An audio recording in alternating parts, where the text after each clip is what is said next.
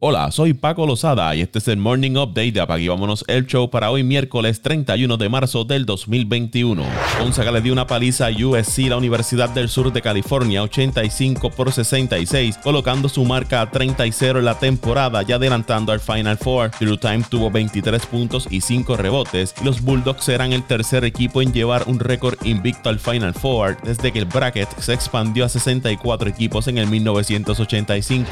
Johnny Yusan anotó 28 puntos mientras jugaba la mayor parte de la segunda mitad con una lesión en el tobillo y UCLA sobrevivió a una serie de intentos de Michigan en los últimos segundos para una victoria 51 a 49, logrando avanzar al Final Four. Ahora UCLA se medirá a Gonzaga en el Final Four. Gonzaga ha ganado 2 de 3 contra UCLA, aunque han dividido sus dos encuentros en el torneo de la NCAA. UCLA ganó una semifinal regional en el 2006 y los Bulldogs le devolvieron el favor en la semifinal regionales del 2015. El otro choque del Final Four será la Universidad de Houston enfrentándose a Baylor. Chuma Okiki anotó 18 puntos y Orlando se recuperó en el último cuarto para romper la racha ganadora de 6 juegos de los Clippers cuando los vencieron 103 a 96. El Magic no tuvo la ventaja hasta finales del último cuarto cuando se fue en un avance de 17-3 para cerrar el desafío. Terrence Ross anotó 15 puntos y Otto Porter aportó 13 para el Magic que rompió una racha de 7 derrotas consecutivas. Leonard anotó 28 puntos para los Clippers, Luke Kennard tuvo 17 e Ivica Zubac anotó 14 puntos y 13 rebotes para los Clippers.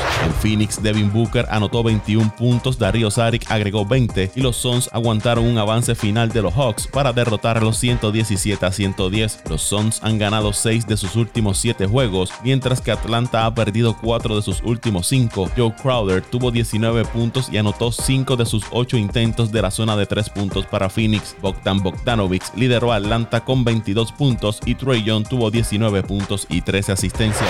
Charlotte venció a Washington 114 a 104. Gordon Hayward tuvo 26 puntos con 11 rebotes y 6 asistencias para los Hornets, mientras Russell Westbrook tuvo su triple doble número 17 de la temporada con 22 puntos, 15 rebotes y 14 asistencias. Denver le ganó a Filadelfia 104 a 95. Michael Porter Jr. tuvo 27 puntos, 12 asistencias. Jamal Murray anotó 30 y Nikola Jokic tuvo 21 puntos con 10 rebotes y 5 asistencias para Denver. Dwight Howard anotó 10 puntos con 7 rebotes para los 76ers que no contaron con Joel Embiid. El avión en el que viajaban los Jazz de Utah camino a Memphis el martes se vio obligado a realizar un aterrizaje de emergencia en Salt Lake City poco después del despegue debido a una colisión inesperada, según informó Andrea Urban de Fox 13. La aerolínea Delta informó mediante un comunicado que cuando el avión despegaba chocó contra una bandada de pájaros el motor izquierdo se apagó, el piloto declaró una emergencia al regresar al aeropuerto internacional de Salt Lake. La aeronave aterrizó sin incidentes. Según las fotos publicadas en las redes sociales, el avión se veía con daños en la turbina del motor izquierdo y manchas de sangre en la parte inferior de la cabina. Utah se enfrentará a Memphis hoy miércoles.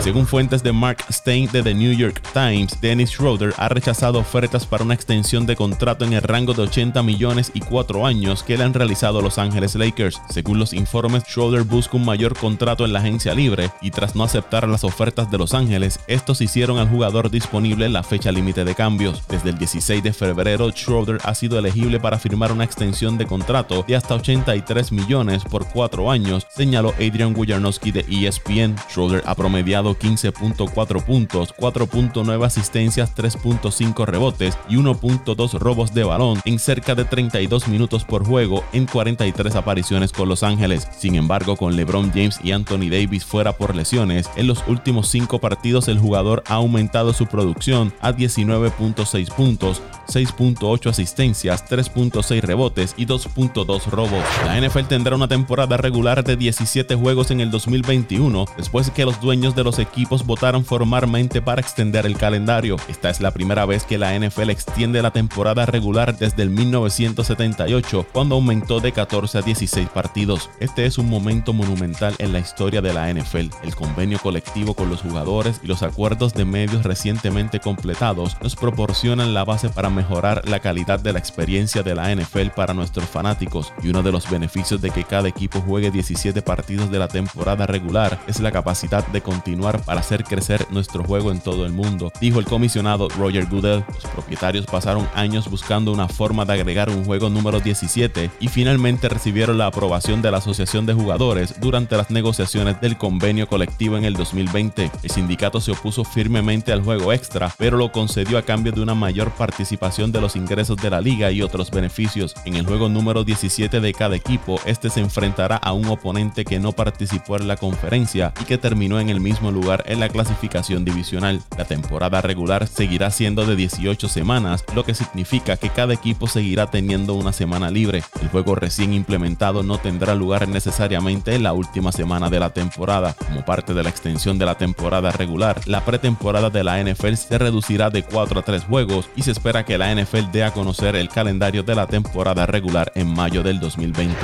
En otras notas de la NFL, el comisionado de la liga Roger Goodell dijo que la NFL planea dar la bienvenida a los fanáticos a los estadios para la temporada 2021. Queremos ver a cada uno de nuestros fanáticos de regreso, dijo Goodell durante las reuniones virtuales de los propietarios el martes, Adam Schefter de ESPN. La capacidad en los estadios fue limitada en el 2020 debido a la pandemia de COVID-19 y un grupo de equipos no permitió que los espectadores asistieran a los juegos durante toda la campaña. Goodell dijo que la NFL acogió de manera segura a 1.2 millones de fanáticos el año pasado, según Tom Pelicero de NFL Network. Expresó optimismo en el aumento de esas cifras a medida que Estados Unidos continúa implementando vacunas. El primera base de los Mets de Nueva York, Pete Alonso, quiere ver a Francisco Lindor conseguir un mega contrato en las mayores. Págale 400 millones, dijo Alonso según Anthony DiComo de MLB.com. Cuando se le preguntó si cree que Lindor vale ese tipo de dinero, Alonso agregó y citamos, absolutamente. Cerramos la cita. Según los informes, los Mets y Lindor están tratando de negociar una extensión de contrato antes del día inaugural. Aparentemente Nueva York le está ofreciendo un contrato de 10 años y 325 millones, mientras que según los reportes el jugador quiere un pacto por valor de